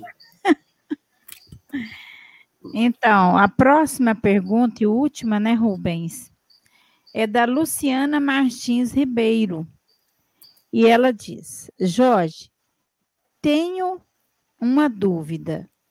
Como foi o desencarne de Maria, mãe de Jesus? Ah, o desencarne de Maria está relatado no último capítulo. Jorge, você vai, é apresentado. Jorge. Oi. Aí, isso, firmou, porque estava falhando a internet. Vamos ver, acho que agora deu certo. Vai, fala, começa. Agora deu certo. Vou recomeçar. É, sobre a desencarnação de Maria, a gente vai encontrar essa informação no último capítulo do livro Boa Nova, o capítulo 30 da obra, que vai narrar como é que se deu a sua desencarnação. Essa informação a gente tem lá, e a gente, como tem é, essa obra Boa Nova como uma obra segura, a gente considera que realmente tenha sido dessa forma. Então, ela estaria morando ali na cidade de Éfeso, já com bastante idade. Ela morava com João, o evangelista, e já idosa, ela sente uma estranheza e ela se retira. E senta num banco de pedra que fica do lado de fora de sua casa. E aí um peregrino chega, conversa com ela, ela não reconhece. O peregrino é Jesus. Quando ela reconhece o filho, ela é tomada de uma grande emoção e ela tenta se ajoelhar diante do próprio filho, mas ele a impede de fazer e se ajoelha diante dela. O Cristo, meu Deus, o Cristo se ajoelha diante daquele espírito que lhe foi mãe. E aí, então, essa experiência é profundamente marcante e ela iria desencarnar naquele período ali, naquela, naquele dia que ela estava assim, meio melancólica. E o Cristo vai aparecer para ela e dizer: Vem, minha mãe, porque meu pai te chama para ser a rainha entre os anjos. E aí toma-a pelas mãos e a leva para o mundo espiritual. Então, essa é a informação que nós temos dentro da literatura espírita. É? é certo que, evidentemente, dentro da literatura católica, nós encontramos outras narrativas, mas a narrativa da doutrina espírita, ou melhor, da literatura espírita, é essa que a gente está colocando. Evidentemente, se eu procurar uma narrativa católica, ela pode colidir com essa, porque não vai ser exatamente a mesma, porque as tradições católicas nem sempre conferem com aquilo que os espíritos colocam. É, é lindo também, né, Jorge? Você falando isso, lembrando do, da, da, passagem, né? Que está no Boa Nova, aquele momento que ela pede para passear, né? Para ir ao encontro dos cristãos, né? Pede aos, aos anjos que a leve, né? Dá para você falar um pouquinho para a gente sobre esse momento? Sim, aí ela vai, ela vai a um, a um local onde tem um pessoal que está indo para o sacrifício, no martírio. E aí ela se aproxima de uma jovem que estava no canto e ela inspira a menina para que ela comece a cantar. E aí a menina começa a cantar e à medida que ela vai cantando, ela vai ganhando uma convicção, uma força espiritual muito grande, e isso vai contaminando o grupo e o grupo vai se envolvendo nas energias e eles nem sequer sabem que quem está estimulando todo aquele magnetismo que está se criando, aquela, aquela intensidade é Maria. E aí, quando os portões se abrem, eles vão para o sacrifício, eles estão completamente envolvidos pelas entidades que estariam ali promovendo o socorro de todos que seriam sacrificados nesse dia. Olha, vale a pena a leitura desse, desse de todo o livro Boa Nova, porque eu acho que é, cada, cada capítulo é muito bacana e, e, e, a gente vai se fortalecendo, viu, gente? Ah, que pena, o programa está chegando ao seu final, mas o Jorge vai fazer aquela prece para a gente, aquele momento que a gente entra na conexão com Deus. Eu sei que tem muita gente passando pelas dificuldades da caminhada, muita gente com, com questões íntimas, difíceis, é, de difíceis solução aos olhos da matéria, mas se você prestar atenção, por maior que seja a dor, o seu problema, você nunca está sozinho na caminhada. E eu sempre tenho dito isso, porque eu te provo que você não está sozinho. O fato de você estar tá aqui agora ouvindo a gente é uma prova. Porque você tirou um tempo para ouvir os esclarecimentos à luz da doutrina espírita. E eu tenho certeza que nesse instante, quando o Jorge for fazer a prece, Mantenha-se conectado. O alto não vai vir tirar o problema, mas eu tenho certeza que ele vai te dar uma energia, uma força, uma sabedoria para você encontrar caminhos. Porque os problemas que nós passamos, as dores que nós enfrentamos, são também experiências de crescimento. E como já foi falado várias vezes, Deus e os espíritos superiores, eles não podem vir simplesmente aqui e tirar aquilo que foi construído pelo nosso espírito imortal. Aproveitemos esse momento. Aproveitemos as bênçãos do amor infinito de Deus por nós e por você. É com você, Jorge.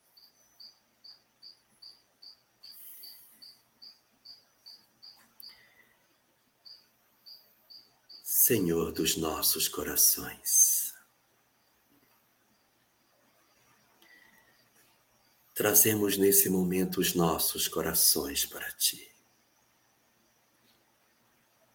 para que Tu os cuides,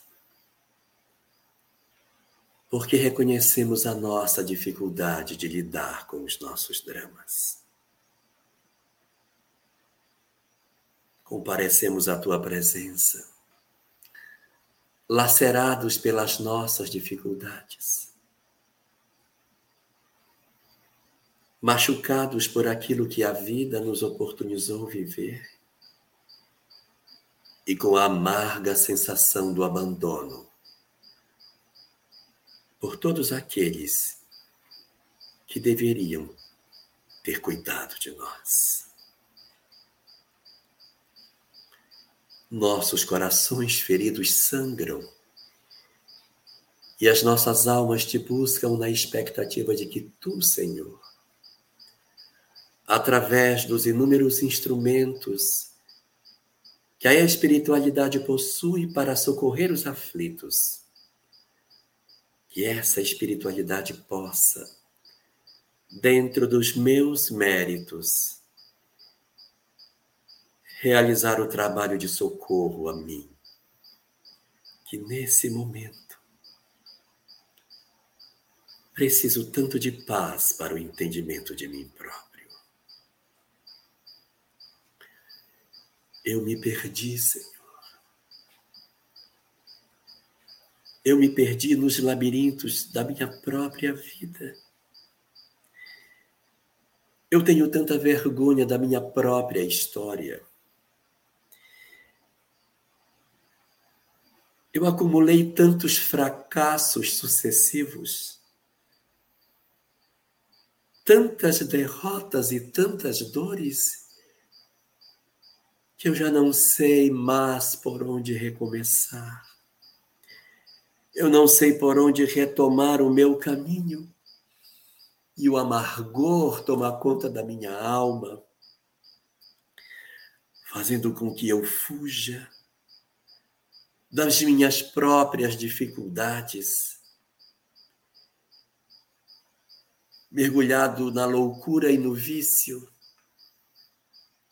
na fuga de mim próprio, no esquecimento do meu eu e na tentativa de desaparecer diante de todos aqueles que não me souberam amar.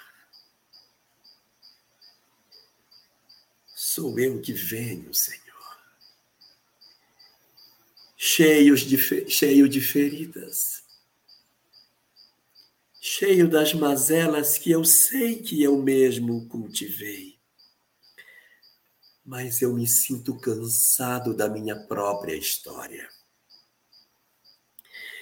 Eu me sinto exausto dos meus próprios sentimentos. E te busco, Senhor, na expectativa de encontrar em ti a paz que me dizes que tu podes oferecer e que eu ainda não consegui sentir. Ajuda-me, Senhor, para que eu consiga reconstruir a minha estrada, para que eu consiga refazer a trilha da minha própria história para que eu consiga descobrir o que eu sou, quem eu sou, o que tu queres de mim, Senhor. Ajuda-me a interpretar aquilo que tu me ofereces pela doutrina espírita. Ajuda-me a sentir que sou uma alma imortal a caminho da felicidade. Preenche a minha alma da certeza de que eu não me encontro sozinho e de que tu e os espíritos que tutelam a minha existência, articulados em torno da minha história, se mobilizam para que eu consiga reconstruir a minha vida dos cacos daquilo que fiz,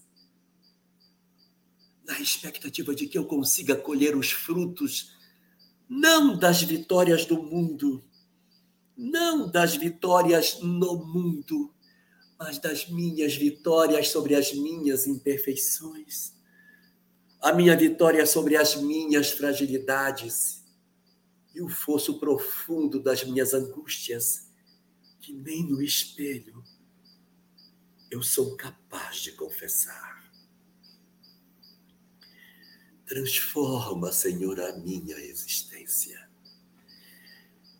Derrama o teu amor sobre o meu coração sofrido e deixa-me com que essa noite, essa noite pelo menos, Senhor, eu tenha a graça de me acolher nos braços de alguém que me ame, que sussurre nos meus ouvidos que alguém se importa comigo. Que apesar das inúmeras aparentes derrotas, no fundo de cada uma delas, que eu consiga ver o quanto pude crescer, o quanto eu pude me transformar em uma pessoa melhor nas lágrimas que a vida me trouxe. Ajuda-me, Senhor, a perceber as experiências que tu me oportunizaste, das dores que eu disse que eram quase que infinitas, mas que representavam a forma que tu tiveste para que eu pudesse me aproximar de ti. Hoje reconheço que se o meu caminho fosse como eu queria que tivesse sido, que se tu tivesses me entregado tudo que te pedi, tudo que eu esperei que a vida me desse, eu não estaria diante de ti. Eu não estaria revendo a minha vida, eu estaria embriagado nos meus sentidos cego na busca de prazeres sucessivos e ignorando o Senhor, as possibilidades de felicidade que eu nunca percebi antes, que são decorrentes da paz que eu posso sentir no íntimo da minha alma. Deixa-me assim, Senhor, sentir só por hoje, só por hoje, Senhor a paz que tu reservas aos corações que te servem. Deixa que eu me sinta banhar pela luz infinita que tu dispensas a todos os teus filhos. Me deixa te chamar de Pai. Me deixa me sentir nos teus braços divinos e deixa com que eu adormeça só por hoje, Senhor na certeza de que eu sou guardado por ti. Acolhe-me nos teus braços de luz. Leva-me aos teus lugares de repouso. Conduze-me ao lugar aonde aqueles que me amam revigore em mim a certeza de um amanhã venturoso. Que digam que eu sou uma alma imortal e que tu reservas a minha felicidade que tu tens guardada para todas as almas que te servem. Dize que eu posso ser contado entre aqueles que serão felizes. Preenche-me, enfim, Senhor, da convicção de que eu posso reconstruir a minha estrada. Eu posso me refazer apesar das minhas quedas.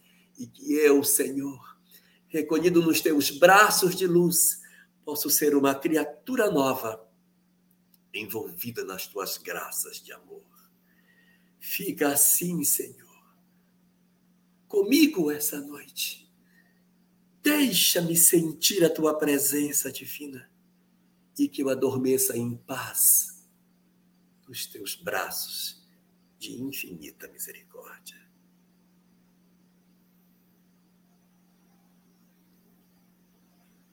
Muito bem, Jorge, Divina. A gente está chegando ao final do programa. Tem uma. Já apresentar uma música no final. Mas seu boa noite, Divina. Boa noite e o nosso abraço, né, a todos vocês. Fiquem todos com Jesus. Jorge. Um final de noite maravilhoso para todos nós, para o pessoal do Japão, um bom dia para vocês. Boa tarde para quem vai nos ouvir em outro horário. E que a gente aproveite as lições do Espiritismo. Que a gente não cesse de amar. Que a gente faça tudo que puder para aproveitar o tempo que Deus nos concedeu na Terra para fazer o bem. Mais uma vez, nosso muito obrigado a todos os parceiros que somaram conosco, possibilitando esse conteúdo chegar a muitos outros lugares. A FEB TV, a Rede Amigo Espírita, TV7, a Web Rádio Amigo Espiritual, Espiritismo.net, Portal da Luz, TV Secal, a Ediluz, o IDEAC e os nossos irmãos da Seara de Luz. Queria encerrar o programa com essa música, que foi tema do céu.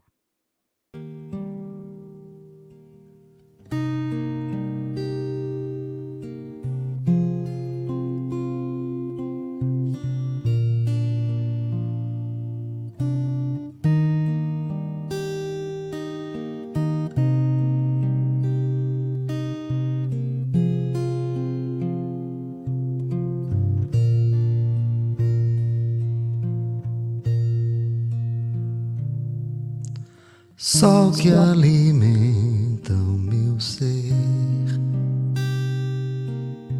sabedoria e paixão, força, vontade, poder, fé que encara a razão.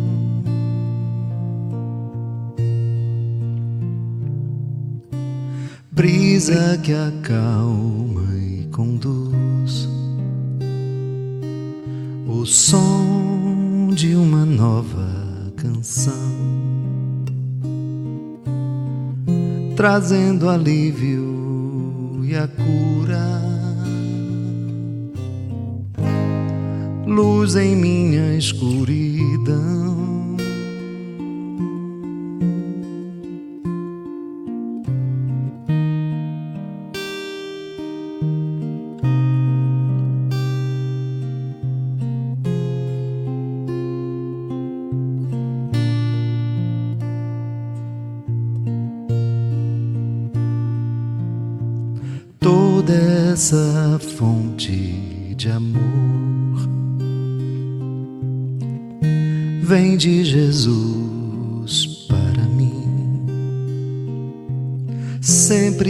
escuto na alma. O seu chamado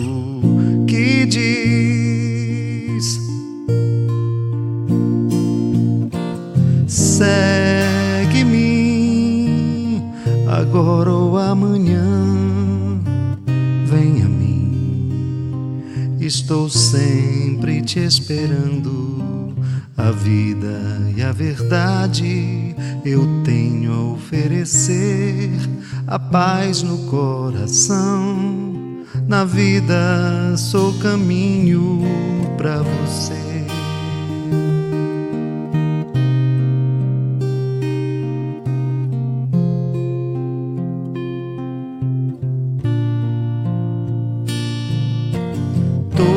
essa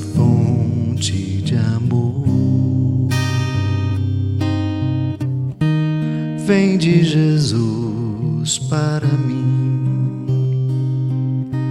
Sempre que escuto na alma o seu chamado que diz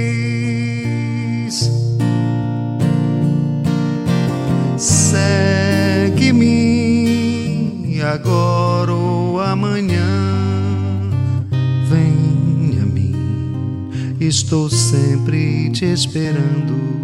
A vida e a verdade eu tenho a oferecer. A paz no coração, na vida sou caminho.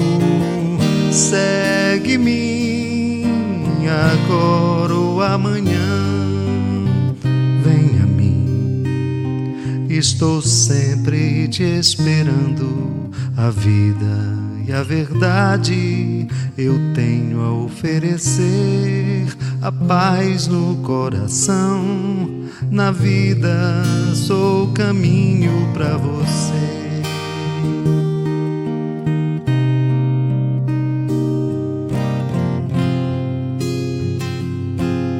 Na vida sou caminho para você.